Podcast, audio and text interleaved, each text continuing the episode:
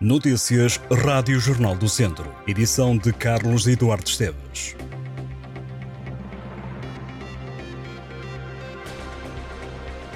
Muito, muito futebol para acompanhar este domingo de norte a sul do distrito. Vai jogar-se a terceira jornada da Divisão de Honra e a segunda jornada da primeira Divisão Distrital. Na Divisão de Honra, para hoje, às três da tarde, estão marcados estes jogos: Mangual de Moimenta da Beira, Nespereira Paivense, Sinfãs Penal do Castelo, Oliveira de Frades Valdaçores, Ferreira da Aves Champedrense, Castro Daire Sátão, Lusitano Voselenses e Canas de Senhorim Lamego. Na primeira divisão distrital, os clubes vão jogar a segunda jornada. Vamos conferir os jogos 3 da tarde também. Primeira Divisão, segunda jornada, Grupo Norte, Parada Piães, Arcos Oliveira do Douro, Vila Meirense Alvite, Tarouquense, Boaças, Folga, Uceireiros. No Grupo Centro vai folgar a Santa Cruzense. São estes os jogos: Cesurense, Vila Sá, Campia Carvalhais, Travanca Roriz e Viseu United. Os Ciências no Grupo Sul, Cabanas de Viriato, Santa Combadense, Molelos, Mamenta do Dão, Valmadeiros, Nandufo, Besteiros, Carregal do Sal e Santar Silgueiros. Jornada 6 da Segunda Liga. O Académico de Viseu recebe às 11 da manhã o AVS equipa treinada por Jorge Costa. Também este domingo, a partir das 8 e meia da noite, o Tondela joga em Leiria frente à União de Leiria. No Campeonato de Portugal, Mortágua e Lamela jogam também este domingo, a partir das 3 da tarde. O Mortágua recebe o Marinhense para a Série C. Na Série B, o Lamelas vai a Guimarães defrontar o Vitória Sport Clube B.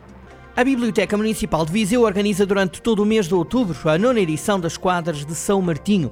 O concurso promovido pela Câmara Local quer incentivar a população a escrever quadras originais e inéditas relacionadas com o São Martinho, à medida que se aproxima a época do Magusto. A prova prevê a participação individual e em grupo nas categorias do primeiro, segundo e terceiro ciclos do ensino secundário, da população adulta e da comunidade sénior. Os trabalhos devem ser entregues em suporte de papel no tamanho A4 nas bibliotecas escolares para os alunos ou na biblioteca municipal para os restantes participantes. As quadras serão depois avaliadas de acordo com a coerência face ao tema, a criatividade e a originalidade, a correção gramatical e a utilização de recursos inerentes à poesia.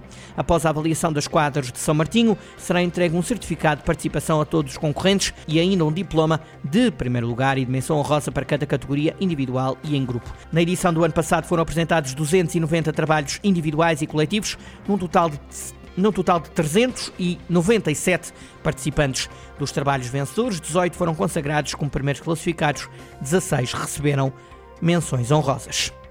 Depois de cinco semanas a decorrer em terreno junto à Câmara de Tondela, a Feira Semanal da cidade vai voltar ao Parque Urbano já esta segunda-feira. A feira mudou temporariamente de zona entre os dias 28 de agosto e 25 de setembro por causa da realização da Ficton.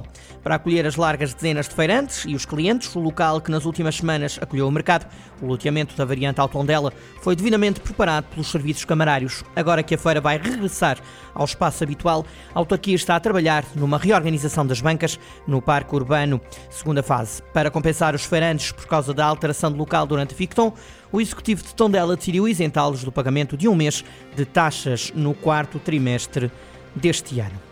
Em Canas de Senhoria, a Companhia de Teatro Amarelo Silvestre vai voltar a promover uma formação teatral pensada desta vez para três grupos diferentes.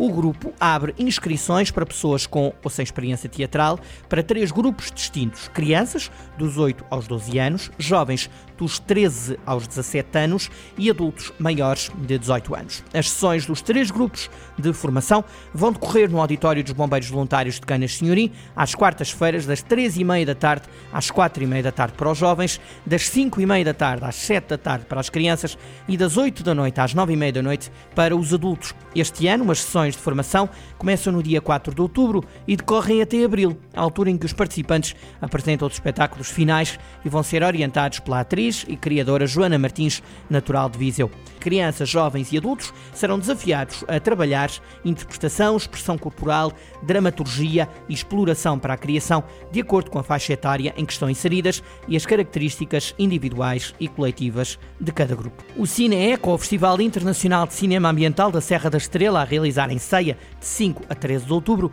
vai decorrer sob o tema Filmes que mudam o mundo. O festival conta com uma seleção de 65 filmes de 27 países diferentes. Serão abordados assuntos como a resistência de pequenas comunidades face a tragédias ambientais, os direitos dos povos indígenas, a luta das populações pela preservação de rios e recursos hídricos e os impactos e consequências dos incêndios em Portugal. O evento começa a 5 de outubro com o Cine Concerto Filmar, interpretado ao piano por Filipe Raposo. A competição internacional de longas-metragens inclui 10 filmes. O programa das competições conta também com 28 curtas-metragens internacionais e 18 curtas-metragens de língua portuguesa. Há ainda 6 curtas-metragens em competição no panorama regional. Estas e outras notícias em jornaldocentro.pt